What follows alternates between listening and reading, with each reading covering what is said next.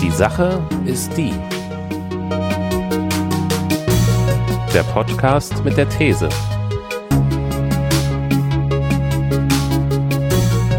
Mit Daniel und Christian.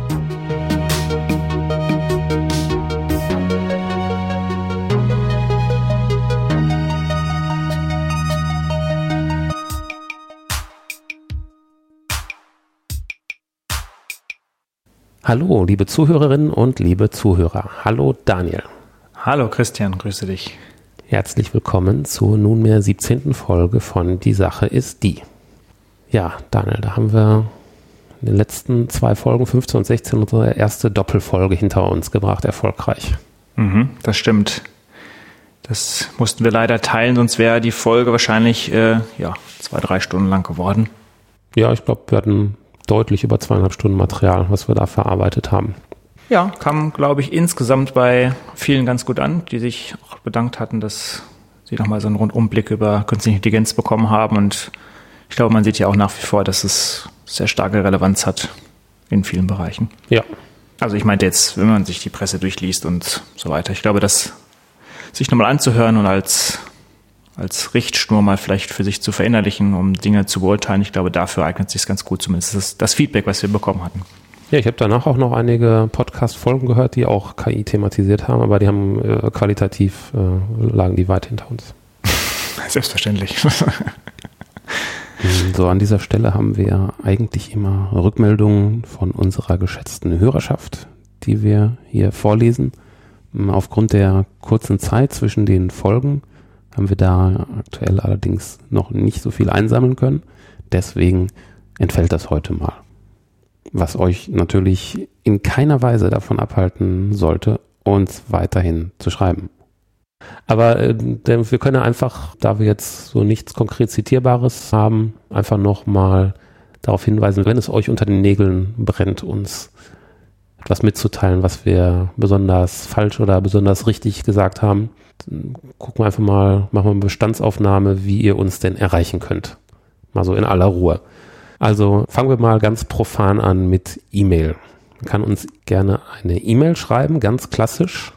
Und zwar entweder an hallo at die Sache ist die.de für allgemeine Anmerkungen oder wenn ihr gezielt dem Daniel was zukommen lassen möchtet, dann daniel at die Sache ist die.de und gezielt an mich christian at die Sache ist die.de.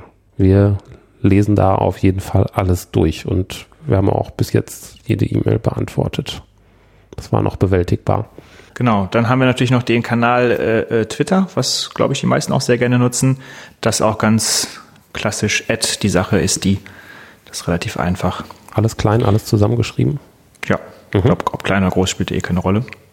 Dann gibt es natürlich auch noch die Facebook-Seite, aber ich stelle fest, dass, und das sagen auch ganz viele andere, dass Facebook tatsächlich für Podcast nicht so eine große Relevanz darstellt. Zumindest bei uns ist es halt so. Ja. Aber auch da würde man unter die Sache ist die entsprechend ähm, auch dann unsere Seite finden. Auf Twitter hätte man dann die Möglichkeit, uns einen Tweet zu schicken, aber wahrscheinlich auch eine private Nachricht, oder? Ja, das geht auch. Ja, genau, richtig. Hm. Ich nutze ja kein Twitter, deswegen frage ich so doof. Ja, es wird langsam mal Zeit. Nee. Nee. Dann machen wir nochmal eine extra Folge drüber, warum du keinen Twitter benutzt. Genau, Facebook hattest du gesagt. Also da kann man uns wahrscheinlich auch private Nachrichten schicken, wenn man das nicht ganz so öffentlich mag.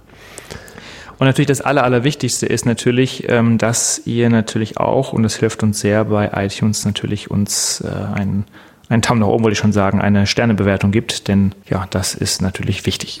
Also Sternebewertung, aber dann durchaus auch gerne mit einem Kommentar, ne? dass wir da eine textuelle ja, Rückmeldung kriegen. Hilft auch, genau.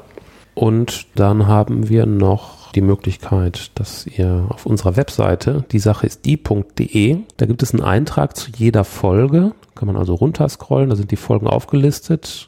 Viele von euch kennen die Seite offensichtlich, weil es gibt ganz viele Leute, die unseren Podcast über unsere Webseite hören und dort ja, den Player nutzen. Das finde ich ganz überraschend, aber warum nicht? Und unter jeder Folge gibt es einen Link, den man anklicken kann, um einen Kommentar zu verfassen. Der ist dann öffentlich da haben sich auch schon mal so kleine Diskussionen ergeben. Das ist wie so ein, wie, wie so ein Mini-Forum unter jeder Folge. Ich muss an dieser Stelle noch einen Dank loswerden. Ja. Das habe ich die letzten, die letzte Folge vergessen, also Schande über mich. Mhm. Ähm, und zwar hatte ich das Vergnügen im Sommer hier in Frankfurt an einem Rammstein-Konzert äh, teilzunehmen und ähm, da nochmal der Dank an Oliver Riedel, dem Bassisten von Rammstein, der das ermöglicht hat. Ähm, zustande gekommen ist das ähm, über Stefan Schulz, ein Aufwachen-Podcast. Und ähm, ja, also Oliver Riedel scheint da auch ein Podcast-Fan zu sein. Und ja, an dieser Stelle nochmal vielen Dank, dass ich an dem Konzert da auch entsprechend teilnehmen durfte und dass wir uns auch getroffen haben, ausgetauscht haben. Mhm. Nicht, dass es hier untergeht. Okay, dann gehen wir jetzt ans Eingemachte. Denn dieser Podcast wäre ja nicht dieser Podcast, Daniel, wenn du mir nicht wieder eine spannende und oder interessante These mitgebracht hättest. So sieht es aus. Ähm, ja, dies ist natürlich heute eine ganz besondere Folge, da kommen wir gleich noch drauf, aber zunächst mal zur These. Ähm, die Sache ist die, Bergbaufolklore, es gibt keine Ruhrgebietsmentalität mehr. Das ist heute mein Thema an dich. Oh, das ist wieder eine steile These. Äh, bevor wir da einsteigen, musst du mir aber erstmal zwei, drei Sachen erklären, Daniel. Erstens, äh, wir sitzen hier gemeinsam in einem Raum. Ich kann dich sehen, das ist ja schon mal nicht üblich. Äh, wir sitzen in einem Büro mit wahnsinnig hohen Decken. Wenn ich rausgucke, sehe ich so rote, sehr schöne Backsteingebäude. Und wir sind nicht alleine. Wir haben ja noch zwei Gäste. Was ist hier los? Ja, du weißt ja, ich äh, scheue keine Kosten und Mühen um äh, äh, und äh, Mitstreiter, die mich bei meiner These unterstützen können. Und äh, ja, tatsächlich heute ähm, in vielerlei Hinsicht besonders. Ähm, besonders deshalb, weil wir beide aus dem Ruhrgebiet kommen und wir sind tatsächlich heute auch hier im Ruhrgebiet. Und wir haben noch zwei Mitstreiter, die tatsächlich ähm, auch im Ruhrgebiet groß geworden sind. Mhm. Ähm, zum einen haben wir da den Nikolas, Nikolas Wörl. Glück auf. Und äh, wir haben den auf der anderen Seite den, den zweiten Christian, Christian Kessen, ist richtig? Ja, ja richtig, genau. Glück auf. Glück auf. Und äh, ja, wo sind wir hier eigentlich? Ja, ich sitze wieder mal in meinem Büro auf dem ehemaligen Bergwerk Schlägen und Eisen. Ähm, also die Hörerinnen und Hörer, die den Kohlenpott gehört haben, mein Podcast-Projekt aus dem letzten Jahr, die kennen diese Worte. Ja, also wir sitzen in Herten. Ähm, ihr hattet angefragt, ob Nikolas und auch der Reini und ich äh, Gast in eurem Podcast sein wollen, ein bisschen was zu der uns gerade erst offerierten These sagen wollen. Und äh, habe ich gesagt, okay, wenn ihr was übers Ruhrgebiet machen wollt, das war klar, dann äh, lade ich euch gerne in mein Büro ein, damit wir dann auch authentisch vom Pütt, von der Zeche aus podcasten können. Ja, perfekt. Ja, vielen Dank erstmal dafür. Gerne.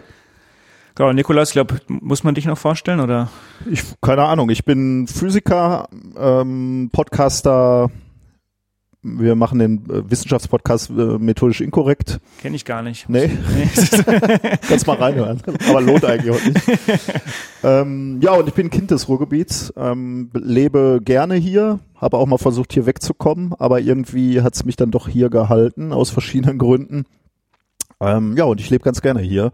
Und deswegen ist äh, das Ruhrgebiet für mich auch immer ein Thema geblieben. Deswegen rede ich da auch gerne drüber mit euch. Du bist ja in Recklinghausen geboren, ne? Ich, ich bin in Recklinghausen geboren, lag aber mehr daran, dass meine, dass die Hebamme in dem Krankenhaus eine Verwandte war, eine Großtante. Und deswegen sind wir, haben wir sozusagen Gelsenkirchen verlassen, um dort geboren zu werden.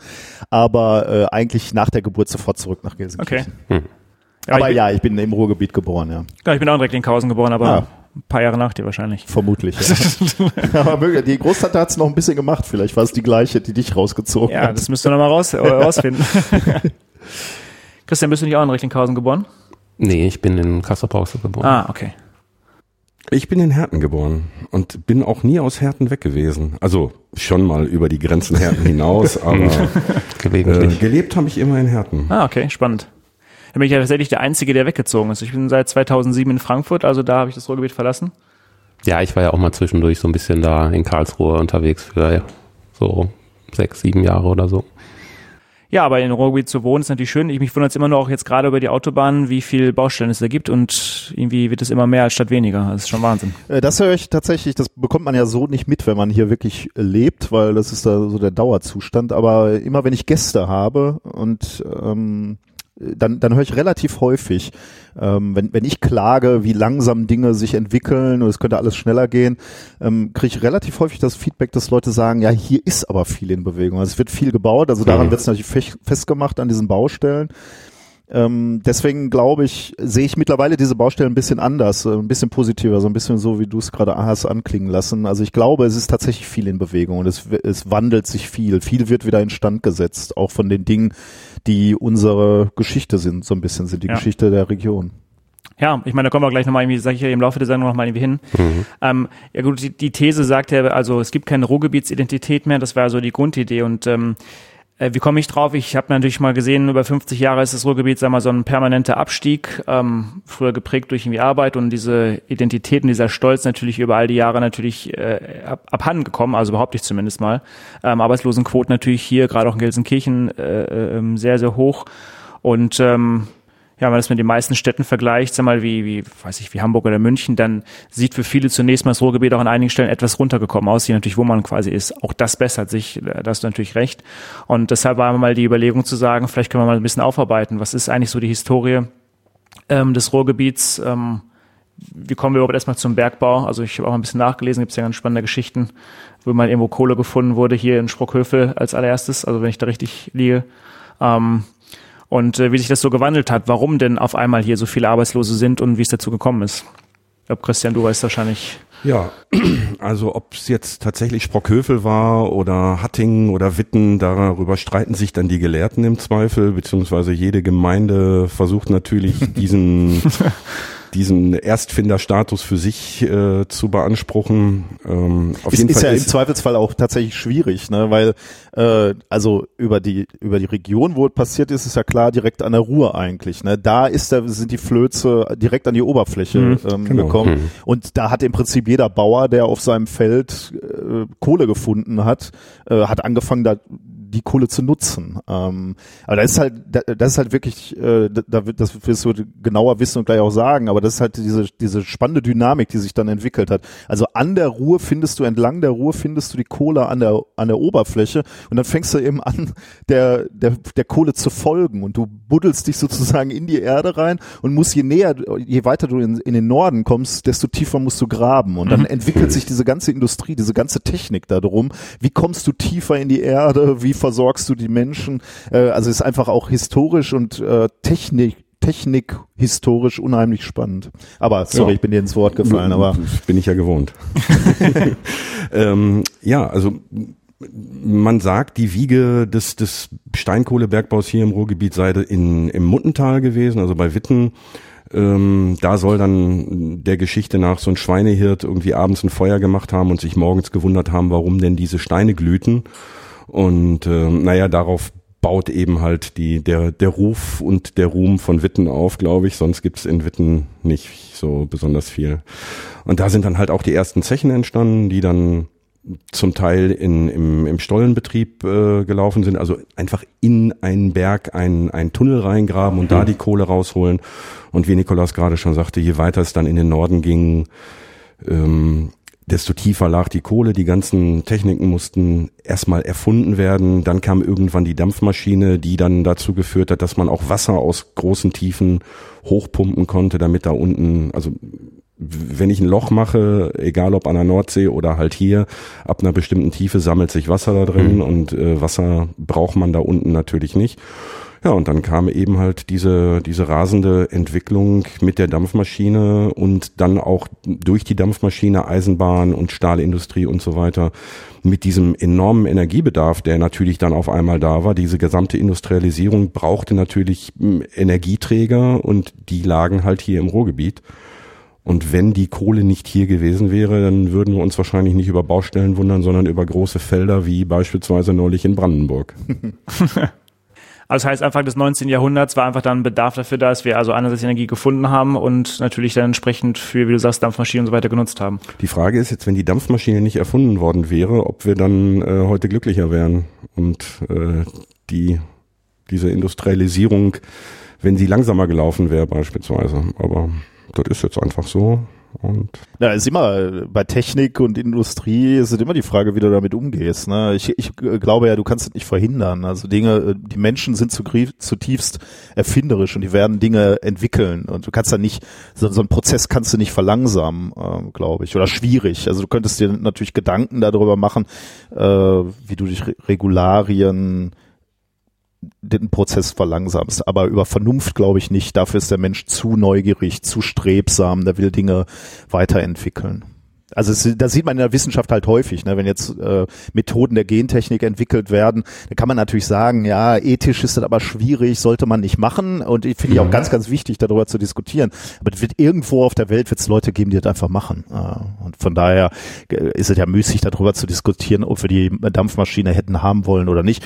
Unter einem ganz anderen Aspekt hat die Dampfmaschine uns ja auch äh, viel Glück gebracht, sagen wir mal, äh, denn diese diese industrielle Revolution führte ja dazu, dass wir viel weniger arbeiten mussten. Ne? So ein Bauer, der der hat keine 40-Stunden-Woche, ne? der, der, muss äh, auf seinem Feld knechten oder hat sogar noch noch Hilfskräfte. Hm. Und gerade die Dampfmaschine hat uns da ja eine, eine Art von Befreiung gebracht, nämlich eine 40-Stunden-Woche, dann später geregelten Urlaub und uh, diese Entwicklung muss einfach jetzt fortgeführt werden, ja, klar, weiter automatisiert natürlich. und dann sind wir auf einem guten Weg. Also von daher würde ich das jetzt nicht als Also ich möchte auch nicht Ende des äh, ausgehenden 18. Jahrhunderts leben oder des 19. Jahrhunderts leben äh, und äh, noch noch meine meine Kartoffeln selber aus dem Boden holen unbedingt in, in, in großer Stückzahl. Ich bin schon ganz froh, dass dass diese technische Entwicklung stattgefunden hat. Ja, klar. Und ich glaube, wir sind auch einfach schlecht in der Folgenabschätzung. Also jetzt haben wir eine Dampfmaschine, also woher sollen wir jetzt ad hoc applizieren, was das für die Zukunft bedeutet? Ja, ich glaube, das wissen wir bei vielen Technologien einfach ja, nicht. Ja. Hätten wir das irgendwie beim Internet gewusst, was da alles passieren kann, hätten wir vielleicht auch manche Dinge anders gesteuert. Als Beispiel. Ja, du hast jetzt gesagt, es gibt keine Ruhrgebietsidentität mehr. Das hört sich aber jetzt erstmal ganz viel Identität an. Genau, ich glaube, zu den kritischen also, Punkten kommen wir nochmal, wo die Identität wahrscheinlich nochmal flöten gegangen ist. Ähm, äh, ab, also ab wann dürfen wir eigentlich dieser These widersprechen? Ja, ich, ich, kämpfe ich kämpf auch gerade mit Ich habe ich hab jetzt, merk so Identität, Ruhrgebiet, ne, Kohle und Baustellen. Das, äh, das haben wir doch. Ne? Naja, gut, es ging ja erstmal irgendwie äh, äh, gut los, nur ich glaube, dann wurde es irgendwann mal etwas komplizierter, ähm, einerseits die Kohle abzubauen, weil je tiefer wir kamen, desto aufwendiger war es natürlich einerseits. Auf der anderen Seite, in anderen Ländern gab es natürlich auch Kohle, die natürlich ein bisschen einfacher abgebaut werden konnte. Somit hat es natürlich zum Teil auch nicht mal gerechnet nicht zwingend einfacher, sondern billiger. Ne? Ob, ob das dann so gut ist, wenn man billige Kohle kauft, ähm, sei mal dahingestellt. Denn, denn die, äh, also was, was auch, was man hier auch beobachten kann, ist, wie, wie beeindruckend geleistet wurde, ähm, wie sicher die Arbeitsplätze plötzlich unter Tage wurden. Also es war am Anfang ja ganz anders. Da sind viele, viele äh, Unglücke passiert. Ähm, und äh, die hatten am Ende ja unglaubliche Quoten. Ne? Äh, ich weiß nicht, wir, wir ja, beide jede, waren ja mal zusammen. Jede Bäckerei hat, glaube ich, eine höhere Unfallquote als ähm, als, als der Bergbau zum Schluss. Aber ja. das hat natürlich seinen Preis. Mhm. Äh, das ist natürlich richtig. Deswegen war man dann irgendwann nicht mehr konkurrenzfähig. Aber es hat natürlich auch damit zu tun, dass natürlich die Förderung der Kohle immer teurer wurde. War das, war das relativ von Anfang an so mit diesen Sicherheitsstandards, dass die relativ hoch nee. waren? Nee, also ganz zu Anfang war es halt so, ähm, das letzten Endes egal war. Da ging es halt nur darum, Kohle musste raus, äh, weil die halt gebraucht wurde.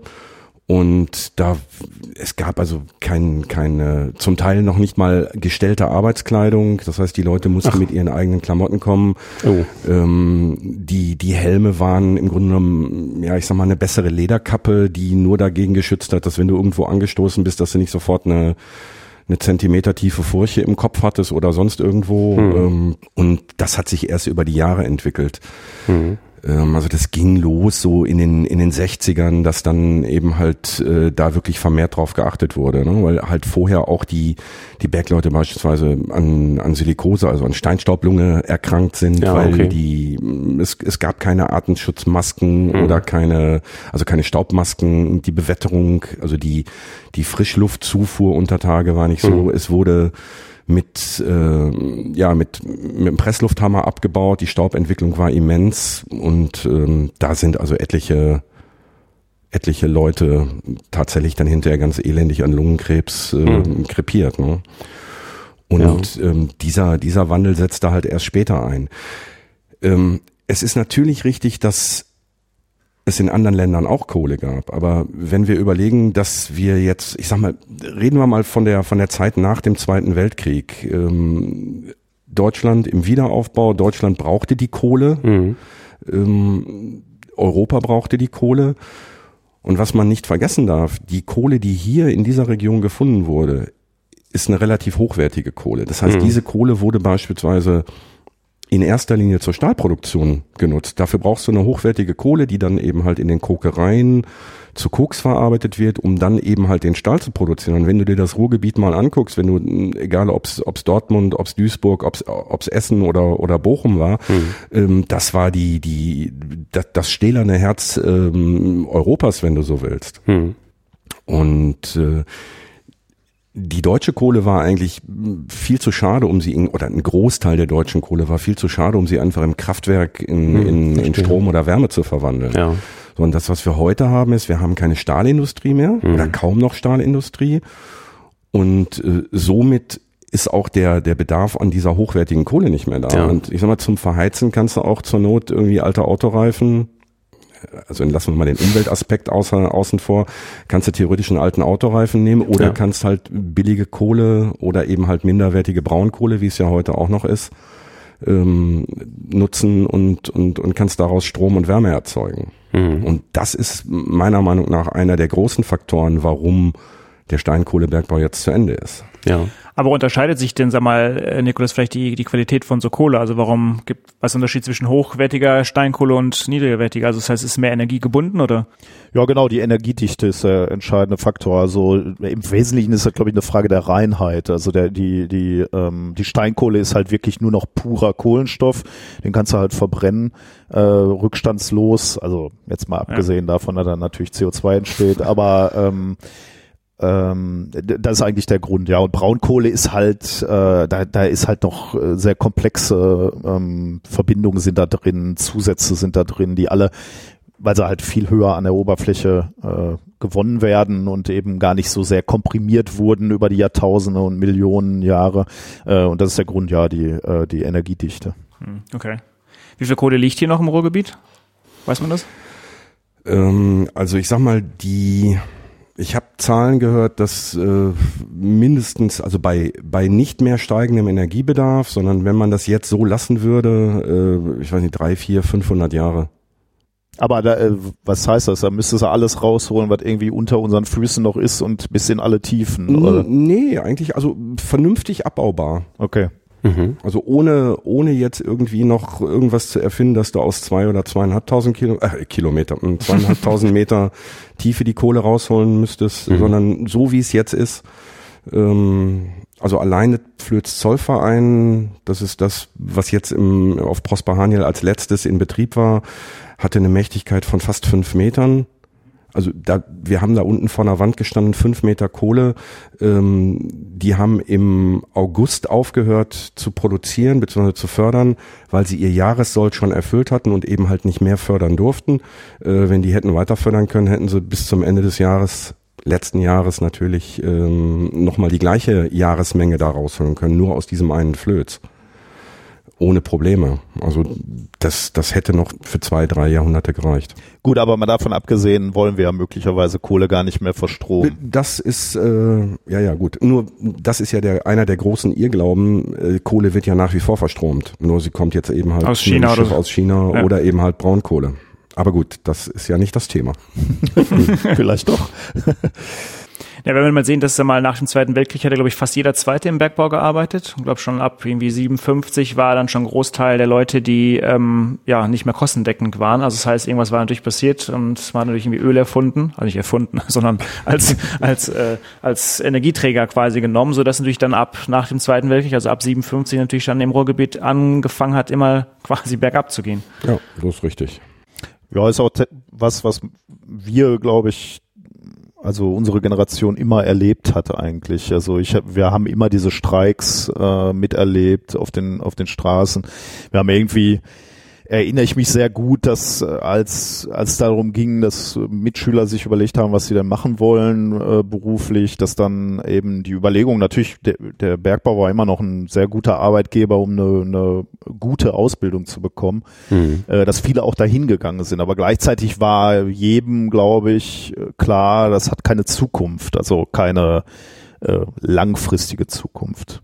Ähm, also dies, dies schwebte schon immer eigentlich über meinem Eindruck über den, über den Bergbau. Mhm. Dass es keine Zukunft hat, meinst du? Keine langfristige ja. zumindest. Nein, natürlich war es hier immer ein Zerren und Kämpfen. Also man wusste ja nicht, wann es zu Ende geht. Ähm, aber dieses, diese bleierne Schwere, dass du wusstest, da wurden immer Arbeitsplätze abgebaut, es sind ja immer Zechen geschlossen worden, mhm. ähm, das war früh klar. Also du hast jetzt Zahlen genannt, gut, die, die, die kenne ich natürlich nicht aus, aus persönlicher Erfahrung, aber solange ich äh, mich ernsthaft mit dem Bergbau beschäftigen konnte, war mir ja, habe ich ja Zechensterben erlebt oder Strukturwandel, ja. wenn du es positiv äh, ausdrucken willst. Ja. Ich glaube, 57 haben, glaube ich, 600.000 Leute im Bergbau gearbeitet, das nicht abgebaut wurde durch Öl, ähm, keine Dampflok mehr und so weiter und durch umgerüstet. Das ist natürlich einfach dann der ausschlaggebende Punkt. Ja, ähm, ist mit Sicherheit einer, einer der Gründe, dass eben halt Öl ähm, für, ein, für einen Bruchteil des, des Kohlepreises importiert werden konnte. Klar. Und das ist ja der Punkt, was, denke ich mal, meine These so ein bisschen stützt. Also einerseits, dass wir ab 57 es irgendwie bergab ging. Wir hatten Bergbausterben.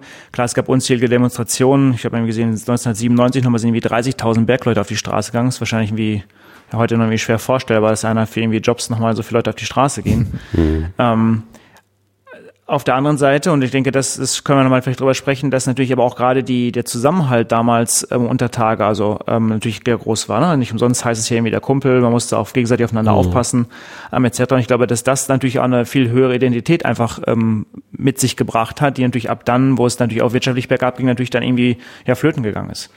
Das ist zumindest meine These. Das Spannende an 97 war, also 97 weiß ich beispielsweise, dass ich selber bei diesen Demonstrationen mit dabei war, ähm, aus mehreren Gründen. Einmal war mein Bruder zu dem damaligen Zeitpunkt, der war so bis vorletztes Jahr selber noch im Bergbau beschäftigt. Ähm, es waren nicht nur 30.000 Bergleute da, es waren die gesamte, du musst dir vorstellen, der Bergbau war im, im Ruhrgebiet immer einer der größten Arbeitgeber, wenn nicht sogar der größte Arbeitgeber, auch zu dem Zeitpunkt noch. Was da allerdings noch an weiteren Zulieferern, an, an Dienstleistern, an, ja, und selbst die Bäckerei, die Metzgerei, die haben davon gelebt, dass die Bergleute da ihr Brot, ihr, ihre Wurst, ihr Fleisch gekauft haben. Äh, der Bauer hat davon gelebt, dass die Bergleute die Kartoffeln gekauft haben ähm, das ist ja, muss man ja viel weiter fassen. Mhm. Also es ist ja nicht so, dass ähm, irgendwie ein, ein, kleiner Betrieb aufgegeben wird, wo ich sag mal 20, 30 Leute arbeitslos werden und dann jetzt von Sozialhilfe Hartz IV leben und ich sag mal, das, das Brot jetzt beim Billigbäcker kaufen, sondern da fallen in, in so einer Stadt wie Herten, Herten war mal die größte Bergbaustadt Europas. Mhm. Also wir hatten irgendwie, ich, ich weiß nicht wie viel, wie viel tausend Beschäftigte im, im, im Bergbau. Und wenn die auf einen Schlag arbeitslos werden, wenn die auf einen Schlag von einer Zeche auf die nächste verlegt werden und dann gegebenenfalls auch mitziehen, ich sag mal von Herten nach nach äh, nach Walsum oder sonst irgendwo. Oder wenn auf einmal der Bergmann, der sonst morgens mit dem Fahrrad oder zu Fuß zu seiner Schachtanlage kam, jetzt auf einmal zwei oder drei Stunden, äh, also morgens anderthalb Stunden im, im Werksbus sitzt oder mit dem eigenen Auto dahin fahren muss, mhm das, das hat dieses gesamte Gefüge irgendwie auseinandergeworfen. Und ähm, auch, auch der Einzelhandel beispielsweise, ich kann mich erinnern, wir hatten hier in, in Herten drei oder vier Radio-Fernsehgeschäfte, wie sie damals hießen, mhm. ähm, die haben nach und nach haben die zugemacht. Und dann kam irgendwann der Mediamarkt in Recklinghausen und mhm. äh, dann war natürlich ganz vorbei. Ja. Aber man hat diesen, diesen Wandel tatsächlich am eigenen Leibe erlebt. Also da sind dann alle möglichen Leute zusammen auf die Straße ja, natürlich. gegangen. Natürlich. Also ja. der Kioskbesitzer, der, der, der Wirt, ja. äh, die Bäckereien haben zum Teil äh, für die Demos Brötchen verteilt. Ja. ja. Weil sie gesagt haben, Leute, wenn, wenn ihr jetzt nicht mehr da seid, dann äh, brauchen wir unsere Brötchen demnächst nicht mehr verkaufen, dann brauchen wir sie gerne erst zu backen. Weißt du noch, was da so auf den Plakaten, auf den Schildern stand? Äh, Bange, Bangemann Arbeitsplatzkiller, glaube ich. Das war der damalige Wirtschaftsminister. Also wenn 97, ja. also ich bin auf mehreren Demos gewesen. Ja, aber nur um mal so ein Bild zu zeichnen. Ja, es, es war, es war sehr, sehr, ja, es war schon beeindruckend. Also weil es kam natürlich auch die, die Stahlkocher aus Duisburg mhm. waren hier auf den, auf den, auf den Demos in, in Herten, in Recklinghausen am, am Ruhrfestspielhaus, genauso wie äh, die Kumpel von, vom, vom Bergwerk Schlegeleisen, vom Bergwerk Ewald äh, mit die Brücke besetzt haben in, in Rheinhausen. Ja. ja also das, diese, das, es war halt übergreifend. Das war nicht, äh, was interessiert mich der Stahlkocher oder was interessiert mich der Kumpel, sondern die haben mhm. irgendwie alle zusammengehalten und das war, das war schon beeindruckend. Aber hm. woher kam denn dieser Zusammenhalt? Ich meine, ist es wirklich so, dass ich da auf engstem Raum mal unter Tage irgendwie mein, mit meinen Kumpels quasi irgendwie abgebaut habe, dass es so eine Verbundenheit gebracht hat? Oder wo, warum war das so stark? Gut, also, unter den unter den Kumpels sowieso. Du bist morgens mit den mit den Leuten ähm, gemeinsam zur Schachtanlage gekommen, hast wir waren ja gerade oben in der Kaue, also ein riesengroßer Raum, wo sich äh, zum Schichtwechsel auf einen Schlag 500, 600 Leute umgezogen haben. Das heißt, äh, du kanntest irgendwie die halbe Belegschaft, kanntest du nackt. Dann bist du rübergegangen, hast deine Arbeitsklamotten angezogen, bist gemeinsam mit denen äh, mal eben 1000 Meter in die Tiefe gefahren. Und wenn du einmal 1000 Meter Tiefe warst, dann weißt du, dass du da auch im Zweifelsfall, wenn du umknickst oder wenn dir irgendwas passiert, dass du da auch wieder raus musst. Und da möchtest du ganz gerne dich mit den Leuten gut stellen und möchtest eben halt im mhm. Zweifelsfall äh, auch, dass du da heile wieder rauskommst. Und spätestens dann, wenn du unten warst und da unten mal acht Stunden gemacht hast, dann hast du dich oben wieder ausgezogen und hast in der Dusche gestanden. Mhm. Und dein Rücken, der war auch dreckig. Hast du dir schon mal selber den Rücken gewaschen? schwierig. So, ja. das heißt, da oben stehen dann also in dieser Dusche auch mal eben 200 nackte Männer, die sich gegenseitig den Rücken schrubben. Ich glaube, das hatte mein Vater mir erzählt. Das hieß Buckeln, glaube ich. Ne? Genau, ja. genau. Und dann hast du eben halt, dann haben die in der in einer Reihe gestanden und haben sich gegenseitig den Rücken gewaschen, mhm. weil sonst wären sie irgendwie dreckig nach Hause gekommen und hätten sie auch Ärger gekriegt. Und das ist der der Zusammenhalt unter den Bergleuten. Ähm, was aber erklärt, warum beispielsweise der Duisburger Stahlkocher hier in, in Herten oder in Recklinghausen auf einer Demo für den Erhalt des Steinkohlebergbaus war, war natürlich, dass der auch wusste, wenn es hier keine Steinkohle mehr gibt, hm. dann müssen wir die Kohle, um unseren Stahl zu kochen, irgendwie importieren. Und das ist natürlich ob wir die Qualitäten haben. Vielleicht werden wir dann auch outgesourced. Vielleicht gibt's dann eben halt demnächst nur noch Stahl aus China oder aus den USA oder woher auch immer. Mhm. Und genauso ist es ja dann letzten Endes auch gekommen. Nur dieser Prozess mhm. konnte natürlich dadurch ein, bisschen verlangsamt werden mhm. und ähm, auch sozialverträglich im, im weitesten Sinne sozialverträglich ähm, gewährleistet werden. Wenn du zum Beispiel in Holland guckst oder in England guckst, ähm, da ist von heute auf morgen beschieden worden, Kohle brauchen wir nicht mehr. So, und dann haben die die Dinger dicht gemacht. So, das heißt, es sind auf einen Schlag Zehntausende Arbeitsplätze weggefallen. Und wenn du dir heute die alten Kohleregionen in England beispielsweise anguckst, ähm, da haben wir es hier im Ruhrgebiet noch relativ gut. Ja, weil wir diesen Strukturwandel eben halt über Jahrzehnte, es war irgendwann in den 60ern, hast du gerade ja gesagt, als der, als dieser große Stellenabbau ab, anfing, war schon klar, es wird irgendwann enden. Und genauso wie es klar war, dass es enden wird, sind eben halt Projekte angestoßen worden, zum Teil von der Ruhrkohle selber oder damals von der deutschen Steinkohle angestoßen worden, diesen Strukturwandel zu initiieren. Und wir haben es in meiner, aus meiner Sicht haben wir es relativ gut geschafft. Ich muss, ähm, ich muss auch mal zwei Aspekte reinbringen, weil, äh, weil die, glaube ich, auch wieder zu dem, zu dem Punkt zurückführen, zu dieser Identität, die es möglicherweise noch gibt oder nicht gibt. Ähm, ich war ja mit dir, Christian, unter Tage, dankenswerterweise. Du hast das nochmal ermöglicht. Wann war das? Zwei Jahre her oder so? 2017, ähm, ja. Also das war wirklich schon so, da ging es zu Ende, aber wir durften nochmal runter. Und es hat mich zutiefst bewegt. Also zum einen mal zu erleben, wie diese ganze Belegschaft, diese Kumpel unter Tage fahren, weil ich nochmal erleben durfte, wie auch diese diese Menschen fast industriell benutzt werden. Also wie die Kohle industriell rausgefördert wird auf Fließbändern ähm, und dann weiterverarbeitet wird in einer langen Schlange an Prozessketten. So wird im Prinzip auch der Bergmann ähm, in Anführungsstrichen erstmal behandelt. Der kommt rein, der wird, der zieht sich um, der wird ausgerüstet, der wird runtergefahren, der wird dann, äh, der, der bewegt sich dann zu seinem Arbeitsplatz unten. Also irgendwie äh, ähnlich wie das Produkt, was geschaffen wird, wird mit der Arbeitskraft äh, ähm, umgegangen, sage ich jetzt mal, weil es einfach auch viele hunderte Leute waren, die da mitgearbeitet haben. Aber, das klingt jetzt sehr unpersönlich, aber dann wirklich vor Ort, also dort, wo die Kohle abgebaut wird, sind es dann plötzlich ganz kleine Teams, die zusammenarbeiten. Teilweise drei Leute, die an so einem Hobel arbeiten äh, und wirklich Hand in Hand arbeiten. Und da weiß einfach jeder, er muss sich auf seinen Kollegen verlassen. Und es ist nicht so, dass du heute mit dem einen zusammenarbeitest und äh, äh, in der nächsten Woche bist du in einem anderen Team, mit einem anderen Vorarbeiter. Da war sicherlich auch eine gewisse Dynamik drin, aber teilweise gab es halt äh, Vorarbeiter, die haben ihr Leben lang eigentlich mit den gleichen Leuten zusammen äh. Und da bildet sich natürlich ein ein unglaublicher Zusammenhalt. Du kennst die Familien, du kennst die Leute, du kennst die die Frauen, die Kinder ähm, und dieses sich drauf verlassen können auf deinen Kumpel Untertage, das gab es eben auch über Tage. Du hast dich auf deinen Nachbarn verlassen. Äh, Im Ruhrgebiet zählte unglaublich das Wort so und immer noch wahrscheinlich. Wenn Leute dir gesagt haben, ich helfe dir und das sieht man in den Schrebergärten, das sieht man hier in Nachbarschaften. Das ist überhaupt keine Frage, wenn ich Christian anrufe und sage, ich habe ne, hab ein Problem, du musst mir helfen, dann hilft er mir. Ähm, Sag ich, sag ich, mach mal die Tür auf, ich bin schon da. genau. Mhm.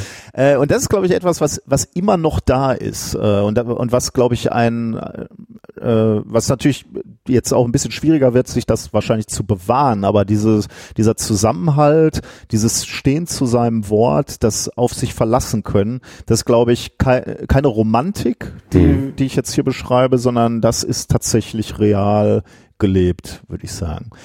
Äh, das war das eine, was ich noch sagen wollte. Das zweite, weil, weil wir darüber gesprochen haben, wieso gab es diesen Zusammenhalt? Warum ist das ganze Ruhrgebiet zusammengerückt und, und da stand der Kioskbesitzer eben neben dem Bergarbeiter?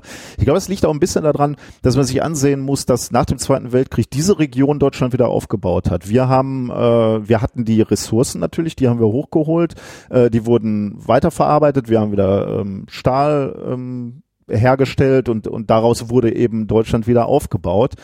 Ähm, und man muss halt sehen, dass wir, also die Arbeitskraft im Ruhrgebiet ähm, war so groß oder die, der Ertrag im Ruhrgebiet war so groß, dass, dass Subventionen nach Bayern geflossen sind zum mhm. Beispiel. Ja, genau. Mhm. Und dann ändert sich plötzlich das Bild in den 60ern, 70ern. Auf einmal ist Bayern reich. Äh, ähm, Subventionen sind möglicherweise nicht mehr nötig.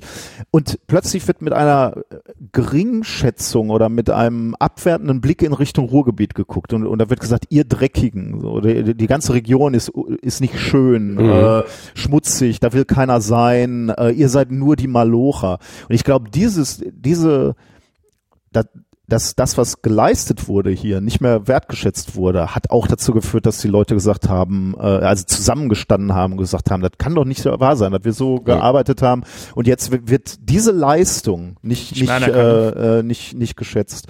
Und das ist, glaube ich, eine, diese, diese Wut und diese Enttäuschung, ähm, dass wir gar nicht mehr beachtet werden. Und die, das ist ein Gefühl, was sehr aktuell ist hier. Ne? Wenn man jetzt hier in den, den äh, vergessenen ähm, Regionen im Ruhrgebiet wohnt, äh, und da gibt's immer die ganz klassischen Stadtteile, Duisburg, Marxloh oder in Gelsenkirchen, Ückendorf oder was auch immer, ähm, da, da, da fühlt man sich, als würde man äh, ist man vergessen worden. Und mhm. das ist eine Wut, die, äh, die oder eine Enttäuschung, die tief in den Menschen hier im, in der Region ähm, verwurzelt ist und die auch immer noch ein bisschen begründet, warum man hier zusammenhält führt dann halt dazu, dazu, dazu, dass auch so Fußballvereine wie, die, wie Schalke auch wirklich diese, diese, äh, dieses Gefühl, wir sind die Assis, äh, wir, wir schlafen unter Brücken, ähm, äh, wirklich auch kultiviert wird oder, oder gelebt wird. Mhm. Äh, noch eine, eine, was mir noch gerade eingefallen ist, äh, wo du gesagt hast, wie, wie beeindruckend du das fandest, dann mal unter Tage zu sein und so. Das, äh, also ich hatte jetzt nicht das Erlebnis, aber ich stelle mir das auch wahnsinnig beeindruckend, auch so ein bisschen beklemmend vor. Und wenn ich mir dann noch mal klar mache, wenn mein Papa mir erzählt hat, so von seiner Lehre, die er damals gemacht hat, er war auf äh, ICANN 3.4 da hat er eine Lehre gemacht als Elektriker und hat dann auch so erzählt. Und wenn ich mir dann nochmal bewusst mache, als die Lehre angefangen hat, war der 14.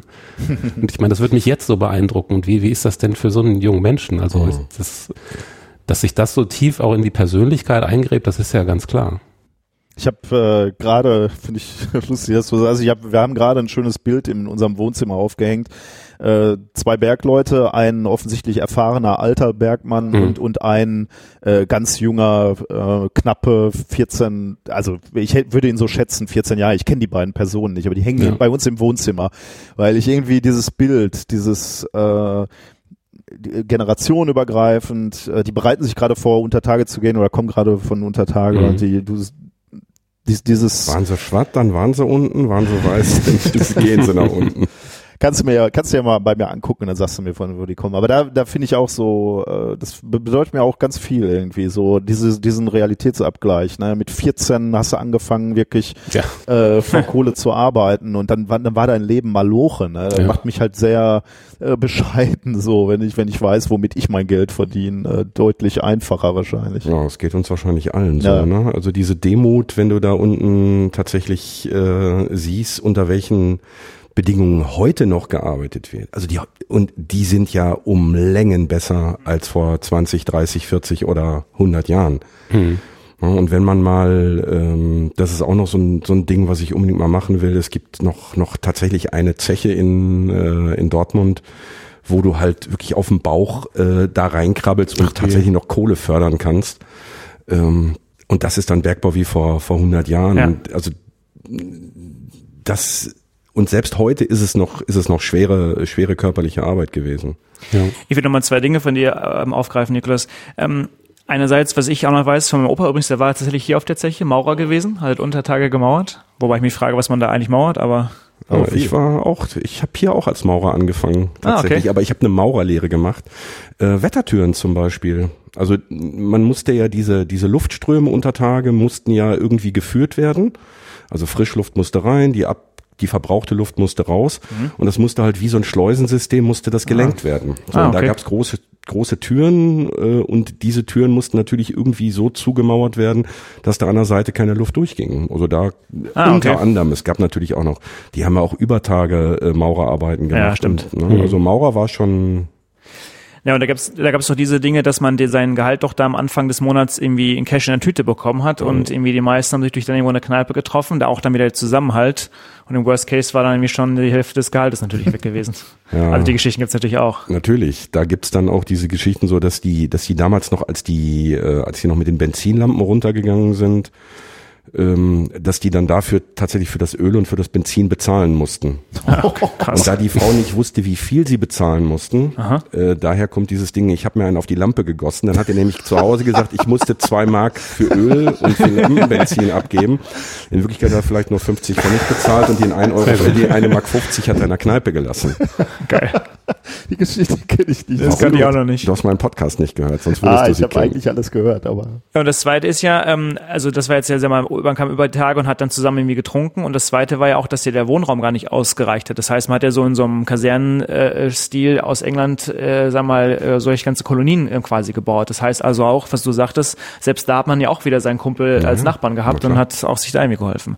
Also Wo, wobei Kaserne jetzt äh, so negativ klingt. Ich meine, ähm, sp später hat die Zeche eben auch ermöglicht, dir dein kleines äh, Häuschen zu bauen. Ne? Also diese, diese Zechensiedlungen führten ja auch dazu, dass Leute auch ihren kleinen Wohlstand äh, sich schaffen konnten. Sicherlich mhm. jetzt nicht jeder, aber ähm, äh, auch, auch mit Randbedingungen. Also bei diesen Zechenhäusern war es dann häufig so, dass du äh, die haben durftest, aber du musstest beispielsweise noch irgendwelche Gastarbeiter unterbringen. Ja, ne? nicht unbedingt Gastarbeiter, aber du hattest im Grunde genommen hattest du so eine so eine Einliegerwohnung mhm. da noch mit drin, wo dann eben halt ja, ähm, mit Sicherheit zu dem zum späteren Zeitpunkt halt auch ein, äh, ein, türkischer Gastarbeiter oder ein griechischer Gastarbeiter oder sonst irgendwas drin gewohnt hat, aber am zu Anfang halt, äh, wenn beispielsweise aus Hannover, ich erinnere da an Willi Wessel, der kam als 14-Jähriger in Ruhrpott und hat natürlich dann erstmal in so einem Jugendheim gewohnt und hat dann als als er dann aus diesem Jugendheim auszog, erstmal bei einer Familie oben äh, ein Zimmer gehabt. Ne? Mhm das, das wurde dann eben halt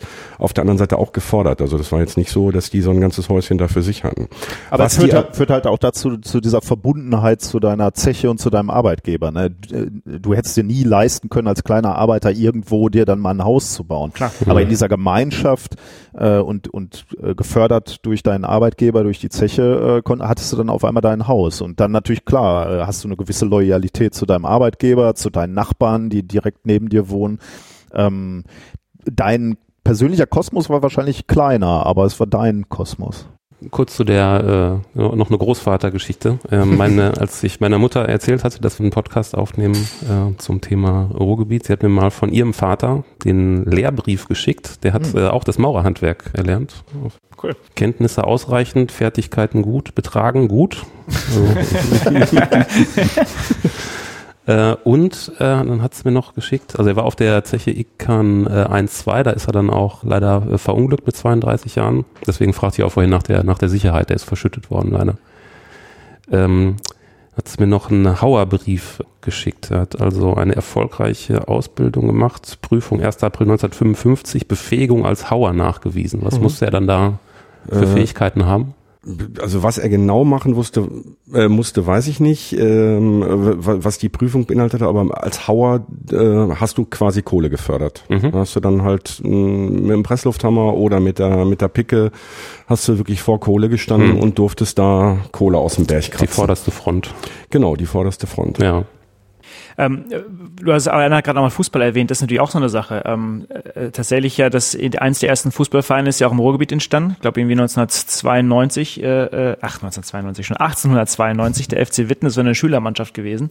Und davor war es ja tatsächlich sogar ein elitärer Sport gewesen, dass irgendwie die Reichen und Schönen das gespielt haben. Und dann da gab es ja auch so einen Bruch. Und tatsächlich war auch heute immer noch im Ruhrgebiet die höchste Fußballvereinsdichte. Also 1892, dann werfe ich jetzt ein, dass 1848, äh, glaube ich Bochum gegründet wurde, ne?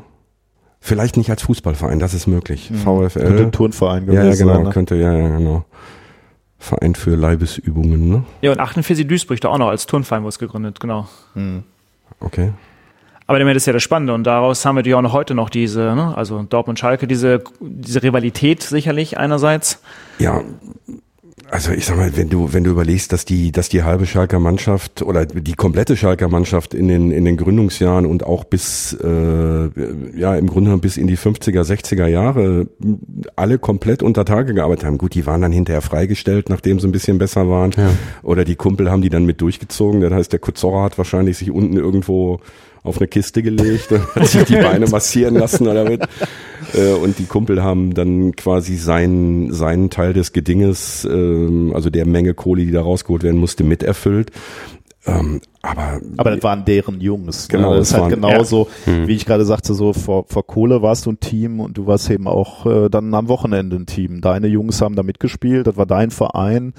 Ähm, viel, äh, viel Unterhaltung gab's ja auch nicht außer Fußball. Ne? Ähm, von, von daher äh, war das auch schon wieder so, ein, so eine starke Identifizierung, glaube ich, mit dem Fußballverein. Glaube ich, noch hm. mal mehr als in, in anderen Regionen, könnte ich mir zumindest vorstellen. Du hattest gerade vorhin mal gesagt, der Begriff des Gastarbeiters ist natürlich auch im heutigen Kontext natürlich auch nochmal irgendwie auch anders zu betrachten halt. Ich meine, Gastarbeiter, wenn wir so auf, auf Integration halt einfach schauen, also ich meine, ja, man integriert man sich, wenn ich weiß, bin erstmal nur Gast für ein paar Jahre, das ist natürlich auch irgendwie so, so zu sehen. Ich weiß gar nicht, ob die Menschen sich früher da auch wirklich so gefühlt haben, also. Also ich glaube, der, der Bergbau äh, hatte eine unglaubliche integrative äh, Wirkung. Mhm. Ähm, die, äh, die Menschen sind also ich, ich habe es ja nicht erlebt, ich bin auch kein Zugereister, deswegen ist es natürlich äh, wahrscheinlich äh, anmaßend von mir, das zu beurteilen, aber von den Gesprächen, auch den Interviews, die du gemacht hast, habe ich, hab ich das äh, mitgenommen.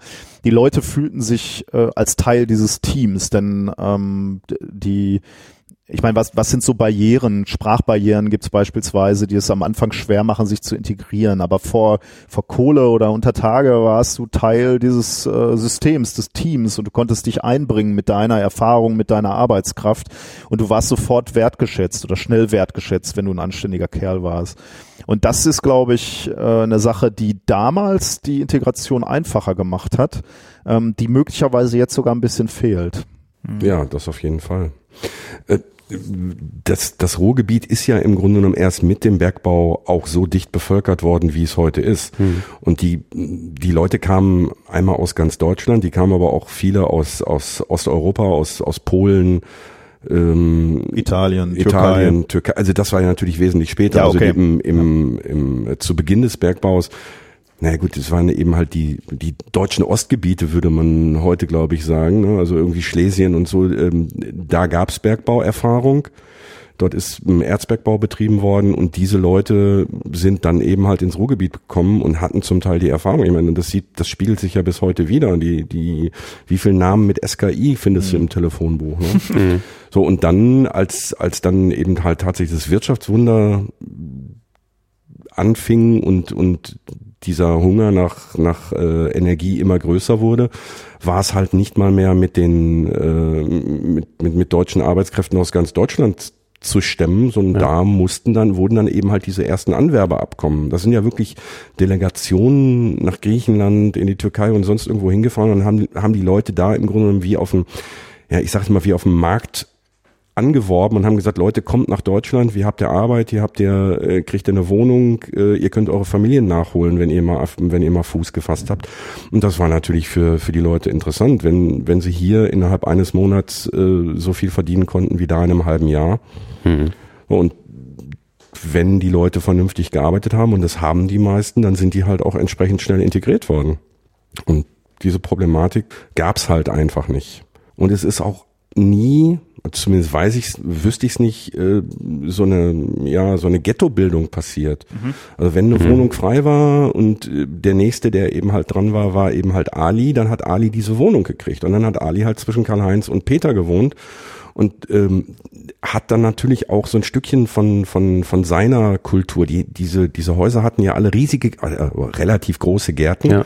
die dann halt auch als Nutzgärten genutzt waren. So und der der ähm, der Peter und der Heinz, die haben vielleicht Kohlrabi und Kartoffeln angebaut und dann kam eben halt Ali mit seiner Frau und die hatten halt irgendwelche Bohnen, die es vielleicht vorher hier gar nicht gab und dann hat die, die Frau dann mal der, der Frau vom Heinz irgendwie eine Schüssel Bohnen, oh, die sind aber lecker. Und dann auf einmal, das, das, das durchmischte sich dann halt auf einmal. Ne? Mhm. Aber, das, aber ich, das ist doch, glaube ich, vielleicht der, der Knackpunkt. Du hast gerade, ähm, Niklas, davon gesprochen, von Leuten, die irgendwie ähm, ja, sich nicht mehr wertgeschätzt fühlen und einfach irgendwie in Duisburg irgendwo wohnen, irgendwie die ähm, ja sich nicht mehr wertgeschätzt fühlen. Du sagst gerade, die Leute damals wurden eben integriert und haben, was ich, die Bohnen mitgebracht. Aber all diese beiden Punkte passieren ja heute gar nicht mehr. Also immer mehr Leute fühlen sich irgendwie zurückversetzt. Ähm, und auch wenn wir Zuwanderung haben, dann wird das irgendwie natürlich nicht mehr so gesehen, wie du es gerade beschrieben hast. Also es muss ja irgendwas über die Zeit einfach passiert sein. So jetzt reden wir natürlich nur vom Ruhrgebiet. Also ich gehe mal noch in die USA, da gibt es ja auch viele Leute, die im in der Mitte wohnen, sage ich mal, die sich auch alle verlassen äh, fühlen, mit Faktor X mehr größer. Aber es scheint ja irgendwo zumindest irgendwie, ja, sich, sich irgendwie weiter auszubreiten und was natürlich dann zu Effekten führt, was wir jetzt irgendwie auch politisch irgendwo halt haben. Also war denn wirklich der Faktor Arbeit genau das, was die Leute verbunden hat, was einfach heute fehlt? Also wo ist das Bindeglied? Also das, das leuchtet mit, also das heißt, leuchtet mir nicht ein, also kann ich mir gerade nicht so erklären.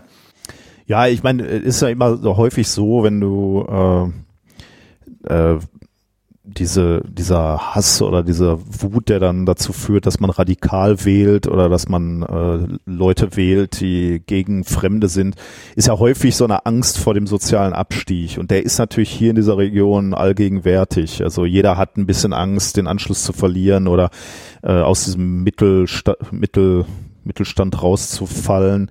Äh, und das also ich glaube, das ist, liegt dem allen zugrunde, dass, dass Leute eben Angst vor dem sozialen Abstieg haben. Und, und dieser, dieser Angst wird dummerweise halt verschieden kanalisiert. Äh, manche, manche machen es dann halt über, über Ablehnung und ja, die wissen nicht, wohin mit ihrer Angst. Und das ist sicherlich ein Problem, was wir hier im Ruhrgebiet haben, ganz klar. Also arme Regionen sind ja immer äh, gefährdet, äh, radikalisiert zu werden. Äh, und ich denke, da sollten wir als Gesellschaft darauf achten. Also sowohl, sowohl im Osten, ich meine, da haben wir gerade Wahlen, als auch ähm, hier im Westen, glaube ich. Also ich, ich, ich persönlich empfinde es noch nicht als, äh, als wirklich äh, so dramatisch, aber ähm, wir müssen schon aufpassen, dass die Leute nicht das Gefühl haben, hier abgehängt zu werden. Ähm, und deswegen glaube ich, müssen, ja, sollten wir als Gesellschaft, als, als Deutschland schon darauf achten, dass da nicht solche Inseln passieren, die, äh, die sich äh, vergessen fühlen. Aber es ist nicht so vielleicht also mal umgedreht, dass sie, dass es nicht eine Frage der Integration ist, sondern dass vielleicht die Leute schon mehr integriert sind, als wir glauben und somit eigentlich mit am Tisch sitzen.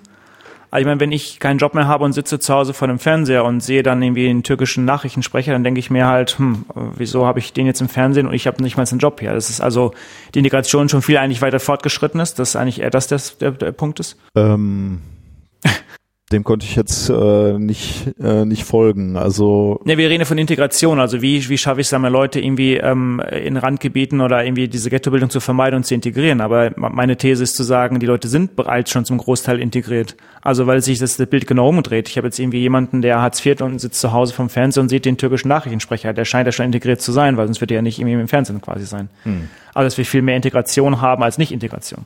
Okay, du meinst einen einen türkischstämmigen Nachrichtensprecher im deutschen Fernsehen. Exakt. Okay, ich hatte da, das, das war jetzt der Punkt, den, an dem du, glaube ich, auch gescheitert ja, ja. bist, Nikolas. Ne?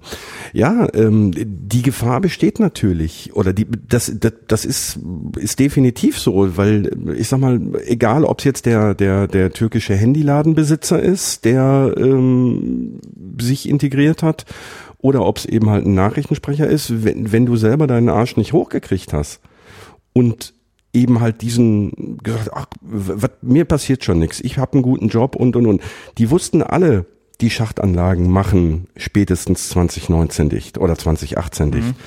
So, und man, man erlebt es ja jetzt auch, ähm, es gibt, es gibt ja jetzt dieses, äh, es sind jetzt im Anfang des Jahres sind erstmals Bergleute tatsächlich entlassen worden. Obwohl es immer hieß, niemand fällt ins Bergfreie. So, was haben die gemacht? Die haben einfach ignoriert, dass sie ihre Jobs loswerden. Die haben Jobangebote gekriegt, nicht eins, nicht zwei, sondern etliche, hm. und haben nicht reagiert. Warum? Es heißt ja, wir werden nicht gekündigt. So, und irgendwann kannst du halt nicht mehr anders. So, und das sind jetzt genau die Leute, die sich eben halt auf der einen Seite versuchen, da wieder einzuklagen, und auf der anderen Seite sind es mit Sicherheit die Leute, die am, bei denen am ersten die Gefahr besteht, dass die eben halt radikal wählen, weil sie sagen, es ist immer noch, warum, warum geht's dem denn besser als mir? Ja, ganz einfach, weil du deinen Arsch nicht hochgekriegt hast. Mhm. Zu einem Zeitpunkt, als du es hättest machen können. Ja. Und das ist die Gefahr, die, die ich dabei sehe. Mhm. Ähm, was ich mich immer gefragt habe, ist, und da hatten schon auch vor der Folge diskutiert gehabt, wenn man seit den 60er Jahren weiß, dass es eigentlich mit dem Bergbau, sag mal, bergab geht in Form, dass halt irgendwie andere Länder es billiger äh, äh fördern können. Und also es gibt ja nicht keine eindeutigen Zahlen, aber zwischen 200 und 300 Milliarden, sag mal, schätzt man von, von den 60er Jahren bis heute, was da investiert wurde in Form von Subventionen und, und Sozialleistungen etc. Ähm, dann ist es natürlich eine gewaltige Summe. Was wäre denn passiert, wenn man einfach in den 60er Jahren radikaler gewesen wäre, hätte gesagt, gut, das macht alles keinen Sinn mehr, wir lassen das sein und hätte irgendwie versucht, einen anderen Standort hier aufzumachen. Vielleicht hätten wir irgendwie das Silicon Valley des Ruhrgebiets werden können oder sonst was. Ich meine, das versucht man natürlich auch jetzt schon.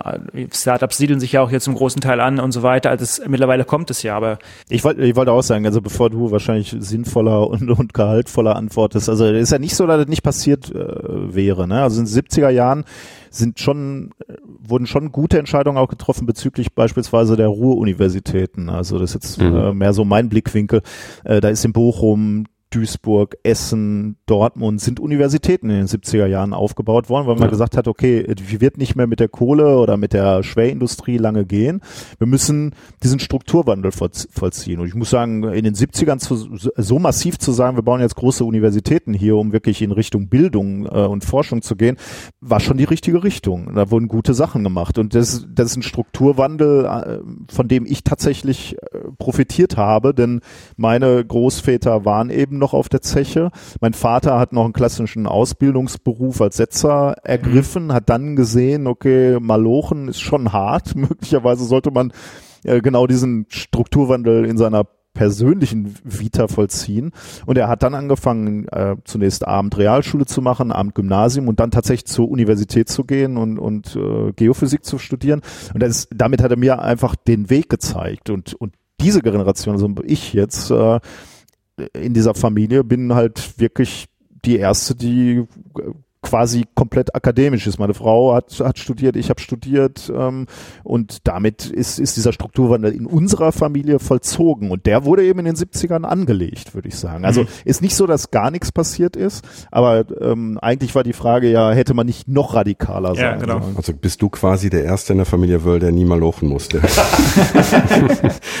Ähm, ja, ich habe ja vorhin schon mal gesagt, dass eben halt genau dieser Hardcut beispielsweise in Holland oder in, in vor allen Dingen auch in Großbritannien ja vollzogen wurde und dass das wirklich massiv schiefgegangen ist. Ne? Ich meine, heute wollen sie aus der EU raus, das muss man sich mal vorstellen. Mhm.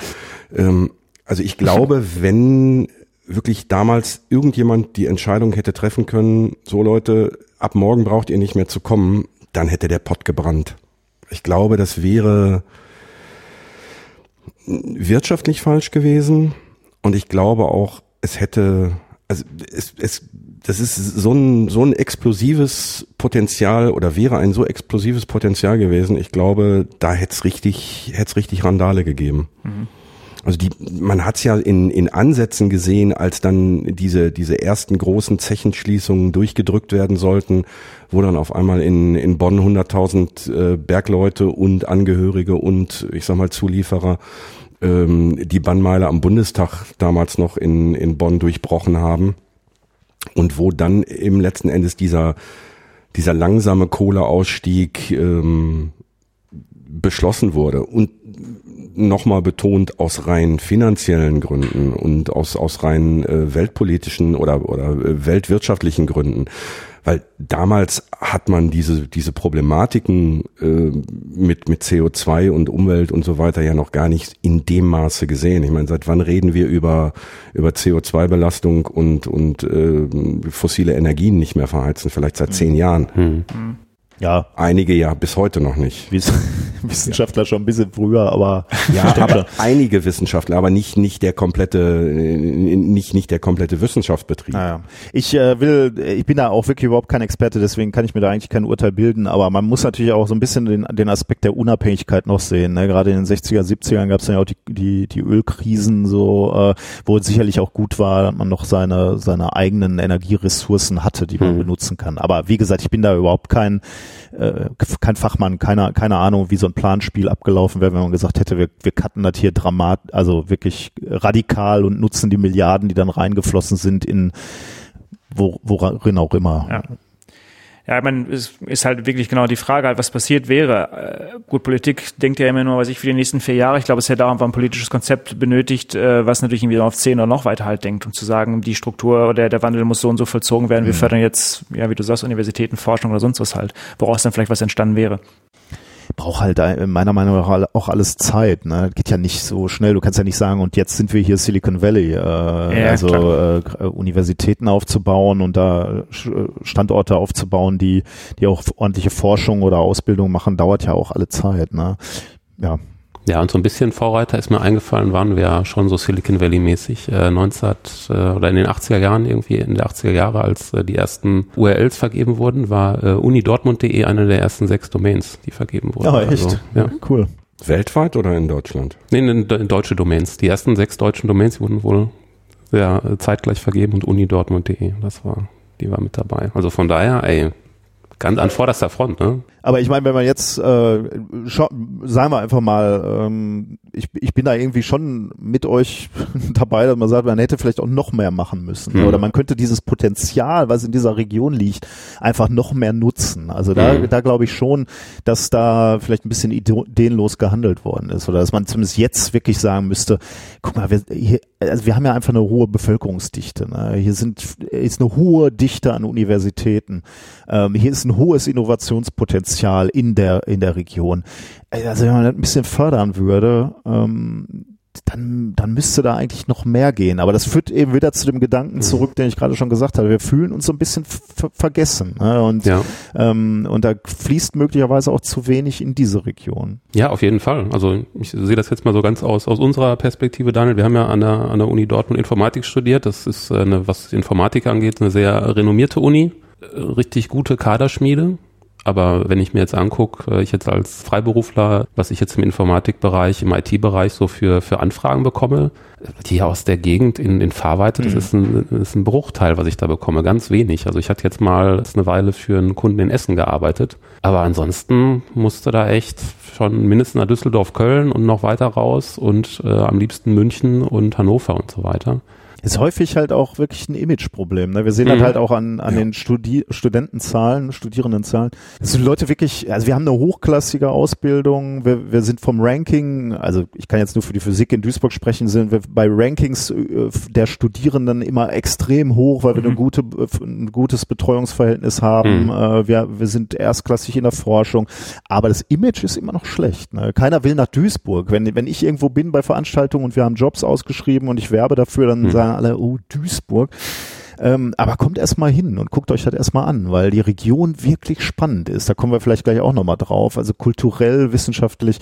Und ähm, da ist, glaube ich, noch mehr möglich. Aber ich, ich sehe halt, dass, dass wir uns da wirklich bemühen, beispielsweise auch schöne Universitätsallianzen aufzubauen über diese, du hattest gerade gesagt, Dortmund ist möglicherweise in der, in der Info Informatik äh, erstklassig und dann gibt so, so hat halt jede Universität irgendwie ihren Schwerpunkt und die vielleicht zusammenzubringen, um dann Gemeinsames zu schaffen, ja. äh, was, was dann überregional sichtbar ist. Das ist eine große Herausforderung, aber auch eine, eine unheimliche Chance, wenn man ein bisschen Geld investieren möchte. Also ich bin selbst an einer Allianz be beteiligt, die nennt sich Materials Chain, also so eine materialwissenschaftliche Sicht äh, auf die Universitäten, denn wir waren immer schon eine Materialregion, äh, die Kohle, der Stahl. Und das finde ich ganz, ganz spannend, äh, in diesem Bereich zu bleiben und zu sagen, diesen, diesen Aspekt äh, der gemeinsamen Forschung der Universitäten zu ähm, zu fördern. Und da, da ist auch viel im, in der Entwicklung, aber es kostet halt entweder Zeit oder Geld oder beides. Ja.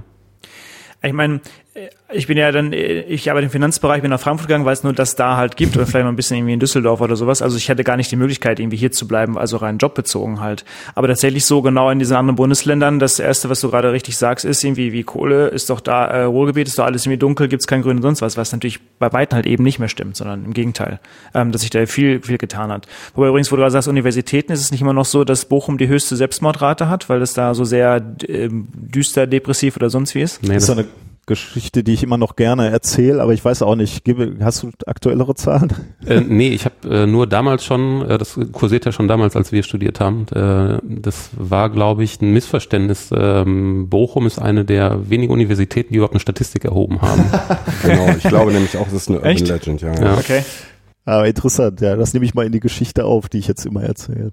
Aber schön aussehen tut's da trotzdem nicht. Also, da, also zumindest vor zehn ja, Jahren. Ja, aber mal ganz ehrlich, ne, also Universitäten, ich habe äh, über meinen Job komm, sehe ich relativ viele Universitäten in Deutschland äh, und äh, die wenigsten sind wirklich so, dass ich sagen würde, die sind schön. Also äh, mhm. ja, die, die Universität Bochum ist sicherlich nicht schön, aber ähm, das ist die Universität in Regensburg auch nicht. Äh, und selbst die, die, die, die abgewrackten Gebäude in, in Berlin, die zugegebenerweise eine etwas größere Geschichte haben, äh, finde ich ehrlich gesagt nicht besonders schön. So äh, Und daher dann immer zu sagen, also ja. Also ich glaube, das ist halt auch dem, dem Zeitgeist geschuldet. Ich meine, die haben in den 70ern haben sie gesagt, okay, wir haben hier eine freie Fläche, wir bauen jetzt hier mal was. Mhm. Und wenn du dir das Audimax anguckst, das war äh, zur damaligen Zeit war das war das der absolute Burner. Das ist heute noch der größte mhm. Hörsaal Deutschlands, wenn mich nicht alles täuscht. Und wenn du in Bochum jetzt, oder? Ja, ja. Und wenn du nicht von der, von der Stadtseite nach Bochum, also zur Uni fährst, sondern wenn du auf der anderen Seite stehst und du guckst über dieses Ruhrtal drüber, das ist eine traumhafte Lage und das ist halt 70er Jahre Architektur. Was willst du erwarten? Ne? Ja. es ist eben halt kein kein Gründerzeitgebäude äh, wie beispielsweise ähm, einige einige Berlin. Äh, in Berlin. Ja hm. Oder eben halt, es ist auch nicht die Maximilian, Ludwig Maximilian, glaube ich, in München oder so, wo du halt alte Gebäude hast und sagst, boah, hier, dat, ne, dat, hier hat Einstein noch irgendwie äh, an eine Tafel gekritzelt. Es ist halt Zweckarchitektur, genau, ne? da müssen viele 10.000 Studenten durchgeschleust genau. werden. Da kannst du nicht äh, schöne Zumindest in den 70ern konnte man genau. keine schöne Architektur. Heute würdest du das anders machen, aber so ein Ding mal eben wegballern äh, macht ja auch nicht wirklich viel Sinn. Aber ich meine, das ist natürlich schon eine, eine, schöne Frage auch. Ne? Die führt, glaube ich, auch ein bisschen zurück zu der These, ähm, es gibt keine äh, Identität mehr. Ich glaube, das wandelt sich alles so ein bisschen, weil man kann natürlich sagen, ähm, wenn man jetzt rausguckt, äh, vielleicht nicht gerade hier, aber an anderen Stellen, man sieht natürlich Industriebrachen, Industrieleichen. Und die sind sicherlich für viele Menschen nicht schön ästhetisch. Wobei, also bei, wir beide als Kinder des Ruhrgebiets oder die, die immer noch hier sehr verwurzelt sind, wir sehen das wahrscheinlich mit ein bisschen anderen Auge und ein bisschen romantischer. Aber was man jetzt sieht, ist, die, diese, diese industriellen Anlagen, die werden auch wieder aufgebaut oder aufgehübscht äh, und ähm, so hergerichtet, dass sie besucht werden können. Und da muss ich schon sagen, die finde ich wirklich extrem schön. Und ja. da würde ich mich auch trauen, Menschen aus München beispielsweise zu sagen, Mensch, wenn ihr hier durchfahrt, bleibt mal einen Tag hier oder zwei mhm. oder ein Wochenende und guckt euch mal Zechen an, äh, die, die wieder aufgehübscht sind. Auf jeden Fall sehe ich genauso. Also, wunderschön. Äh, also also vielleicht nicht zwingend schön, aber auf jeden Fall faszinierend, würde ich sagen. Also äh, Landschaftspark Nord in Duisburg, ne, wo man da auf so einen auf so einen äh, Hochofen klettern kann und von da runter gucken kann, was auch ganz wundervoll illuminiert ist. Also äh, Einrichtungen, die damals Wasser geführt haben, sind blau, äh, Gas geführt, sind grün, glaube ich. Die, die heiß waren, die Feuer hatten, sind rot äh, beleuchtet. Das ist einfach wirklich ästhetisch. Also Tiger und Turtle in Duisburg. Tiger und ja. Turtle in Duisburg, äh, überhaupt die Halden im ja. Ruhrgebiet. Eigentlich auf jeder Halde ist jetzt Kunst. Und wenn ich Kunst sage, dann sind es mitunter wirklich massive Objekte, die da hingesetzt wurden. Ne? Tiger und Turtle mhm. ist so eine Treppe, die wie so ein Rollercoaster, ja, wie so eine genau. Achterbahn gewunden ist. Oder hier auf der, äh, sage ich immer falsch, Hohewart. Mhm, richtig. äh, ist so ein Sonnenobservatorium und ein Obelisk, der als, als Sonnenuhr dient. Also wirklich wunderschön diese äh, vielleicht äh, Kohle halten in dem Zusammenhang sind ja eigentlich oder Abräumen halten sind ja einfach nur die Leute mussten mit dem mit dem ganzen Gestein irgendwo hin und äh, das haben sie halt zu Bergen aufgetürmt. Und die waren einfach die standen hier nur rum und waren halt äh, übel, also notwendiges Übel. Und jetzt werden die halt als Naherholungsgebiete genutzt. Und ich liebe meine Halden. Also ich, ich fahre gerne Fahrrad und äh, die kann ich halt nutzen, um wirklich auch mal ein paar Höhenmeter in die Beine zu kriegen, in einer Region, die normalerweise flach ist. Ja. Ähm, und ich finde, finde die so, so äh, wertvoll für die Region. Ähm, und genauso wie eben genau diese Zechen, diese alte Zeche Zollern beispielsweise in Dortmund war ich neulich, ein wunderschönes Gelände, wo man eben auch Industriekultur erleben kann. Das ist der eine Punkt, also quasi ob es jetzt äh, das, das, das Flaggschiff in Essen ist äh, mit Zollverein, Zollverein ja. oder eben halt Zollern oder welche, welche Schachtanlage auch immer, die jetzt aufgehübscht wird, zu einem, zu einem Museum wird oder zu einem Landschaftspark wird, die halten natürlich auch. Auf der anderen Seite, wenn wir jetzt hier aus dem Fenster gucken, äh, hier stehen noch zwei Fördergerüste. Der eine ist jetzt gerade renoviert worden, wird demnächst, oder die Beleuchtung ist schon dran, mhm. wird dann demnächst auch als Landmarke ähm, nachts illuminiert sein.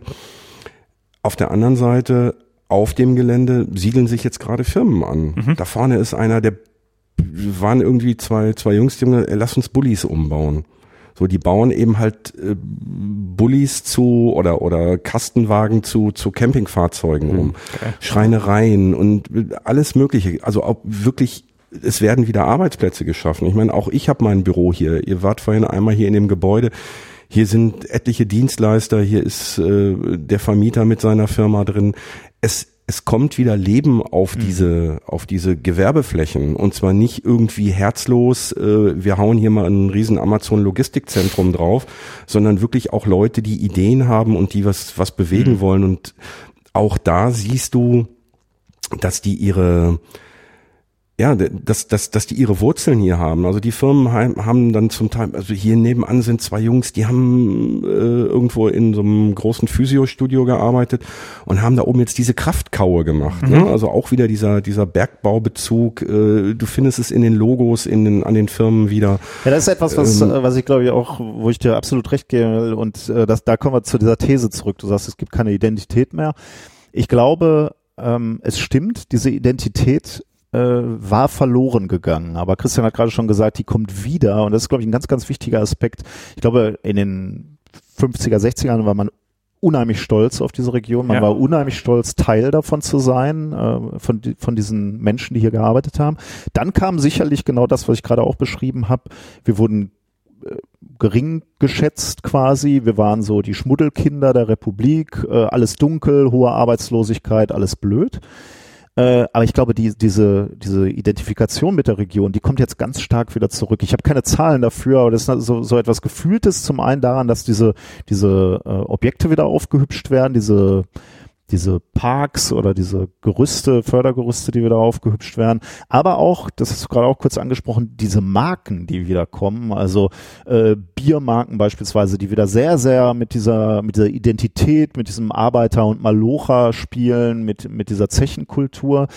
Und auch Regionen, also wir waren gerade hier oben in dem, äh, in der Schwarzkaue, ähm, Gebäude, die genutzt werden, um für Kulturraum zu bieten. Äh, das findet ihr auch extrem häufig. Also ich selbst habe einen Proberaum in einem alten Zechen äh, Turm eigentlich. Äh, hier eben diese, diese Bühne hier oben in der Schwarzkaue. Also ähm, die werden wiederentdeckt quasi im Moment.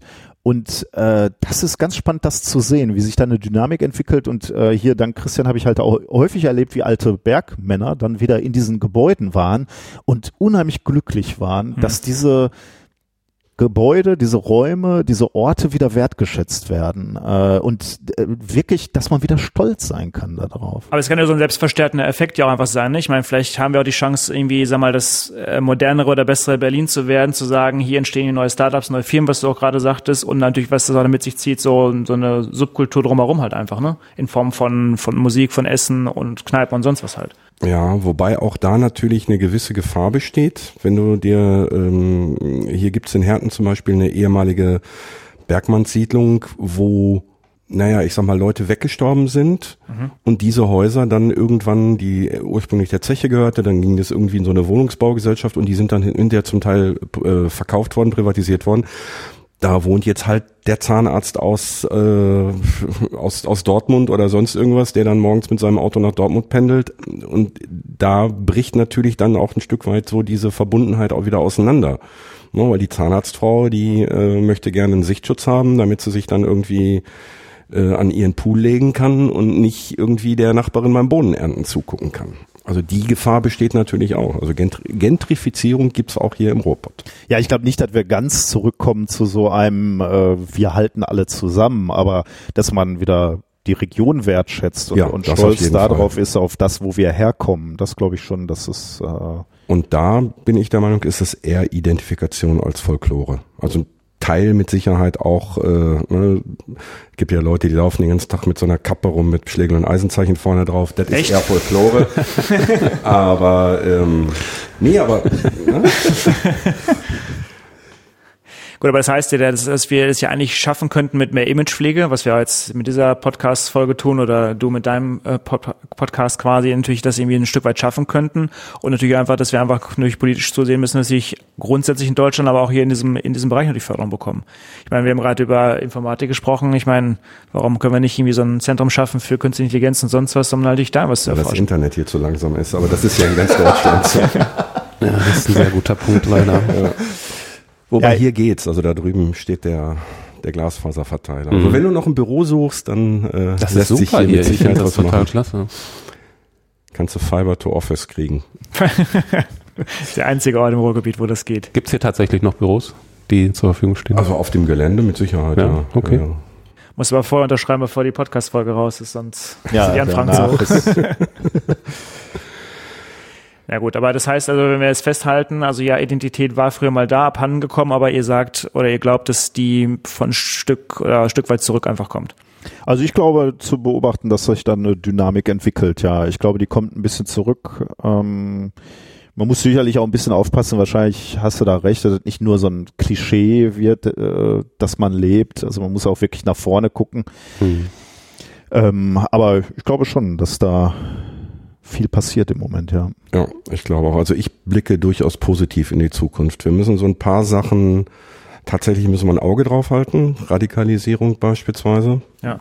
Ganz klar, wir müssen dafür sorgen, dass nach wie vor ähm, die Leute, die Menschen, die von außen kommen, egal ob es jetzt ein, ein ITler aus München ist oder der, was weiß ich, der syrische Flüchtling, oder äh, wer auch immer, dass diese Leute halt in diesen, in diesen Pulk, in diese Region integriert werden.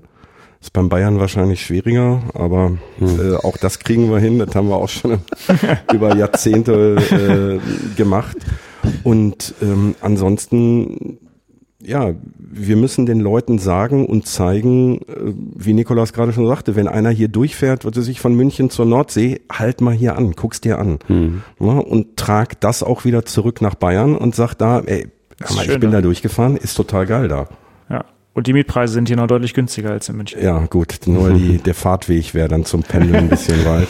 Also ich glaube tatsächlich, ne, also würde man ja äh, sich ja, eigentlich gar nicht trauen zu sagen, aber ich glaube zum Wohnen, zum Leben ist diese Region spannend, muss ich ganz ja. ehrlich sagen. Ja. Denn wir haben Dinge, die haben andere nicht. Ich, äh, ich komme nochmal zurück zum Fahrradfahren, weil ich äh, schon, schon manchmal so zur Arbeit pendel und dann natürlich so ein bisschen neidisch bin, wenn, wenn Kollegen irgendwo ihre Arbeitswege posten und ich sehe dann in Bayern Berge so. Ne, da geht mir das Herz auf, die hätte ich auch mhm. gerne hier, aber wenn ich dann wirklich mal offen darauf gucke, woran ich vorbeifahre, wenn ich zur Uni fahre, äh, ich komme an mindestens drei äh, Fördergerüsten vorbei, die, die aus meinem Empfinden schön sind, ne? die auch wieder schön hergerichtet sind, die äh, auch teilweise genutzt werden. Also das ist in Essen natürlich Zollverein, äh, in Essen auch, ich weiß gar nicht, wie die Zeche heißt, aber da ist so ein ähm, die Phän Phänomania, so ein, so ein Kindermuseum, die sich mit Naturwissenschaften unterstützt, alles auch Zollverein.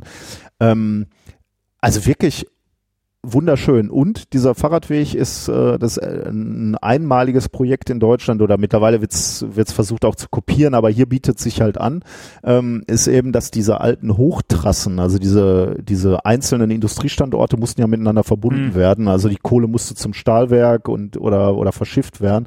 Ähm, da wollte man natürlich nicht, dass, dass Züge irgendwie den, den Individualverkehr, also Autos lahmgelegt haben. Also hat man Trassen gebaut, auf denen die, die Züge eben un, ungestört fahren konnten. Drunter mhm. her oder oben drüber die, äh, die Autos.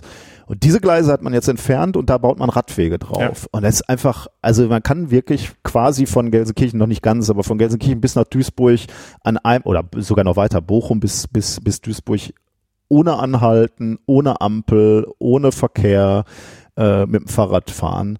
Äh, und das ist einmalig. Also hier werden eben auch diese alten, diese alte Infrastruktur irgendwie auch für was Gutes genutzt, mhm. ähm, nicht nur für Museen. Und da, da sind viele kreative Ideen gerade äh, dabei umgesetzt zu werden, aber da kann man natürlich noch viel, viel mehr machen. Aber dann lasst uns doch ähm, tatsächlich mehr äh, für den, fürs Ruhrgebiet tun. Wir machen so eine organisierte Fahrradtour. Einmal durchs Ruhrgebiet. Habe ich ja hier schon mal mit dem Spezialisten gemacht. Wir haben schon einmal, äh, das war auch sehr spannend, da sind wir von, äh, weiß ich nicht mehr. Also wir sind in Gelsenkirchen losgefahren. also wir, wir haben tatsächlich, wir sind entlang, es gibt so Industrie. Also keine Kneipentour, ich meine eine Fahrradtour. Nein, nein, nein, nein, nein, nein, wir haben tatsächlich eine Fahrradtour Da gibt es übrigens, äh, also es gibt ja einige Radtouren, die bereits geplant sind, äh, also vorgeplant sind, die lädt man sich dann runter auf sein GPS und kann die abfahren, die entlang von Industriekultur äh, führen. Mhm. Und die sind, das ist wundervoll, ne? Weil du, du fährst hier zwei, drei Kilometer bis in einer anderen Stadt, bis an einem anderen Standort, lernst wieder ein bisschen was über die Region, fährst weiter. Ähm, also das, das, äh, das ist touristisch eigentlich extrem attraktiv. Mhm. Ähm, und man ist wirklich auch erstaunt. Man stellt sich natürlich jetzt als, als jemand in München stellt man sich vor, meine Gott, da durch diese dreckigen Städte fahren. Nee, machst du eben nicht, ne? weil es diese Trassen gibt, weil es Felder gibt, weil es Wälder gibt, äh, durch die du fährst. Und diese Region ist unglaublich facettenreich. Und gerade für so eine Radtour äh, ist, ist das wie gemacht eigentlich. Also wir haben uns als Kinder des Ruhrpots echt gewundert, wie geil diese Strecke war. Ne? was wir alles gesehen haben und äh, so fährst du halt, hast halt ein, ein ehemaliges Zechengelände vor dir, fährst um die Ecke und bist auf einmal in so einem riesen, in so einem riesen Maisfeld unterwegs und mhm. hörst irgendwie Vögel zwitschern und es war völlig ruhig. Dann hast du irgendwo so im Hintergrund hörtest du das Brummen von der A2. Mhm. Aber auch nur so, äh, was ist das denn jetzt? Mhm. Und dann bist du auf einmal über die A2 drüber. Es war richtig, richtig toll. Ja, also, vielleicht können wir mal mit unseren drei Podcasts irgendwie mal äh, was festlegen und wer will, der kommt mit. Wir wollten sowieso noch, eigentlich sind wir das noch schuldig. Ne? Wir hatten das versprochen, dass wir nochmal eine Hörerinnen-Radtour machen. Also ja. sehr, sehr gerne. Ähm, vielleicht jetzt nochmal der Aufruf. Ja, man müsste das nur mal irgendwie organisieren. Aber ihr habt, ihr habt alle so Profi-Fahrräder, ne? Ich habe nur so ein Klapperfahrrad. Kannst du auch mit dem Klapperfahrer. Er fährt sowieso mit Stromunterstützung. Mit Kabel aber. Aber noch. dafür auch mit Licht, muss man sagen. Ja. Ich bin, er hatte kein Licht am Fahrrad und es wurde später und später, weil wir halt an jeder Ecke angehalten sind und mal nachgelesen haben, ähm, also man lernt einfach unglaublich viel über die Architektur und wann sich Stadtteile entwickelt haben. Das war wahnsinnig spannend, ja. Ähm, da äh, das ist glaube ich sportlich keine Herausforderung, okay. aber äh, kulturell spannend, glaube ich. Ja. Aber da würden wir tatsächlich gerne nochmal was machen. Und ähm, auch da würden wir natürlich der alten Ruhrgebietstradition folgen. Es bleibt keiner zurück mhm. und äh, ja, ist doch ja, ist doch so. Ja. Ne? Also das schwächste Glied in der Kette ist derjenige, der den Takt vorgibt. Also von daher. Ja, also wir überlegen mal und planen mal genau. und geben euch allen dann rechtzeitig Bescheid. Genau. Ja, also super. Christian, hast du noch ein Fazit, was du ziehen möchtest? Zum Schluss. Ja, zum Thema, es gibt keine Ruhrgebietsidentität mehr. Also ich kann einfach nur sagen, das Ruhrgebiet ist einfach wunderschön. Ich äh, bin so gerne nach meinen sechs Jahren in der Ferne hierhin wieder zurückgekehrt. Fühle mich einfach nur hier heimisch, bin hier aufgewachsen und ähm, ja, es stimmt schon, wahrscheinlich Identität ein Stück weit verloren gegangen, aber diese alte, sehr starke Identität, die hat halt noch so einen, einen starken Nachhall. Und jetzt müssen wir einfach gucken, in welche Richtung sich das bewegt. Hier gibt es ja echt super Leute. Also und äh, wenn wir hier so eine Art Silicon Valley aufbauen würden, das wäre mir natürlich sehr, sehr recht, ja. ja dann komme ich auch wieder zurück. Gut, dafür müssen wir aber alle mit anpacken. Ja. ja. Fang du an, äh, ich besorge dir ein Büro und du fängst an, das Silicon Valley aufzubauen. Hier ist der Nukleus. Ja, ja, ja, du hast recht. Ja, ja, ja. das ist das ja. ist eins der Probleme. Die Leute setzen sich hin, ja. also jetzt nicht du natürlich, hm. aber es gibt ganz viele Leute. Hier habe ich den Eindruck. Jetzt eigentlich war es schon beim Fazit, aber das muss jetzt noch mal eben raus. Los. Es gibt viele Leute, die setzen sich auf den Arsch mhm. und sagen, Warum passiert hier nichts? Die machen selber gar nichts. Na, anstatt mal den Hammer in die Hand zu nehmen, mhm. mal irgendwie äh, den alten Putz von der Wand zu schlagen mhm. und zu sagen, wir machen jetzt was Neues. So, und das siehst du hier auf dieser Schachtanlage ganz extrem. Also da vorne ist die alte Maschinenhalle. Da war unten der Keller, der sah aus wie äh, vor, vor 20 Jahren, als die hier dicht gemacht haben. Und da haben wirklich ein paar, paar Leute einfach gesagt, okay, wo ist der Schlüssel für die Tür? Mhm. Schließt uns das Ding auf und die haben innerhalb von kürzester Zeit, haben die dann echtes Schmuckstück rausgemacht. Mhm.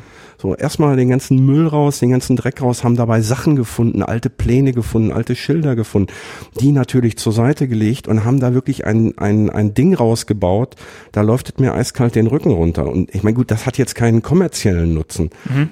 Aber genauso muss eben halt auch im Zweifelsfall jemand der mit dem Arsch vorm Fernseher sitzt und den ganzen Tag irgendwie RTL guckt und sich beschwert, dass es nicht weitergeht, muss ja. eben halt mal äh, vielleicht eine dieser RTL-Ideen aufgreifen und sagen, ey, ich mach jetzt. Ja. So, Leute, wenn ihr das hört und wenn ihr hier aus dem Robot kommt, macht.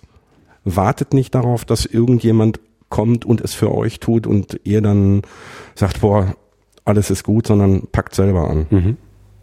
Ja, kann ich nur unterstreichen. So, das war mein Schlusssatz. Sehr schön. Hast du noch ein Schlusswort, Nikolas? Oder? Ich habe eigentlich keins. Nee, wir haben eigentlich schon viel, viel gesagt. Ich würde mich jetzt, glaube ich, nur noch wiederholen. Also ich glaube, äh, glaub, glaub dieses, äh, wenn, wenn ihr hier mal in der Nähe seid, investiert mal einen halben Tag, investiert mal einen Tag, guckt euch mal eins von den großen ähm, touristischen Highlights, und ich muss selber schmutzeln, wenn ich das sage, ähm, guckt euch das mal an. Das ist wirklich äh, spannend. Ja, also ich kann glaube ich auch nicht viel mehr hinzufügen. Also ich glaube, auch wenn ich es mit anderen Großstädten mal vergleiche, als irgendwie Frankfurt und so fort, ich glaube auch von, von, von der Mentalität und von der Art hier zu leben, dass es auch viel irgendwie entspannter ist. Also hier gibt's nicht irgendwie dieses 37. hippe äh, Bar in dem an, hier gibt's keine, gibt's da nicht hier E-Roller irgendwo? Wahrscheinlich in Dortmund oder so. E? E? e ich habe doch Kohle, Kohleroller. Kohle, Kohleroller. Nein, also ich glaube, das, das bietet halt irgendwo viel, genau, ich kann unterstützen. Also schaut euch das mal hier an. Kulinarisch haben wir es noch ausgelassen. Natürlich, besten Fußballverein gibt's hier, die beste Currywurst, das ist natürlich auch klar. Das sollte auch noch ausreichen, um hier hinzuziehen. Mhm. Man muss ja nicht hier hinziehen. Das reicht ja, wenn man mal Tag sagt. Oder Glück auf. Ja, und das Schöne, und das haben wir auch nicht drüber gesprochen eigentlich, aber das heißt in einem Satz sagen, ich glaube, die, die Typen, die aus dem Ruhrgebiet kommen, sind auch einfach irgendwie, ist einfach eine ehrliche und direkte Haut. Also ehrliche Haut und direkt geradeaus. Ich glaube, das macht halt auch viel aus. Ja, in München, in, in, in, in München ja. da, glaube ich, da wird irgendwie alles irgendwie. Ja. Und ich glaube, also wenn, wenn man hier hinkommt, ohne dass man irgendwen kennt, äh, einfach in der Kneipe mal einen Pilz ausgeben und dann kommt man ins Gespräch. Ja, definitiv. Kriegt man auch Insider-Informationen. ja, prima. Also Nikolas, vielen Dank für deine Zeit. Sehr auch gerne. dir, Christian, für die Gastfreundschaft. Unbedingt gerne. Ja, mir ist übrigens äh, noch aufgefallen, Daniel, wir haben jetzt hier was, äh, wir haben jetzt schon mehrfach Gäste gehabt. Mhm. Wir haben immer mindestens einen Christian dabei gehabt. Mindestens als Zweitnamen, das finde ich super. Guck. Jetzt wissen wir auch, warum du dabei warst heute. Genau. ne, Inhaltlich war es ja wieder immer gewohnt schwach, aber immer, die brauchten ja. halt einen Christian. Ja, aber immer einen zweiten Christian ist gut, weil dann, dann, dann hat man einen zweiten Christian. Ach so, ich dachte, ja, ja, wollte gerade sagen. Nee, nee, als Gast. Okay. Ja, ja, nee, einen zweiten Christian. Es okay. ist immer gut, einen in Reserve zu haben, ja. finde ich. Ja. Jederzeit gerne. Super. Ja. Du hast gar nicht reingehämmert gesagt heute. Kannst du noch mal einen Satz mit reingehämmert sagen? Bitte. Ja. Kommt Oder mal draufhämmern. Kommt mal hier reingehämmert in die Region. Guckt euch das mal an. okay, danke. Ja. Nee, also vielen, vielen Dank, dass wir erstmal hier sein konnten, für die Einladung, dass ihr mitgemacht habt. Wir sehen uns bei der Radtour. Da können wir ja dann auch noch mal ein bisschen podcasten an verschiedenen das Locations. Eine, das ist eine ja. gute Idee. Ja. So sollten wir das tun. Auch dir, Daniel, danke fürs Gespräch und ja, Glück auf. Glück auf. Glück auf. Bis Glück dann. Auf. Tschüss.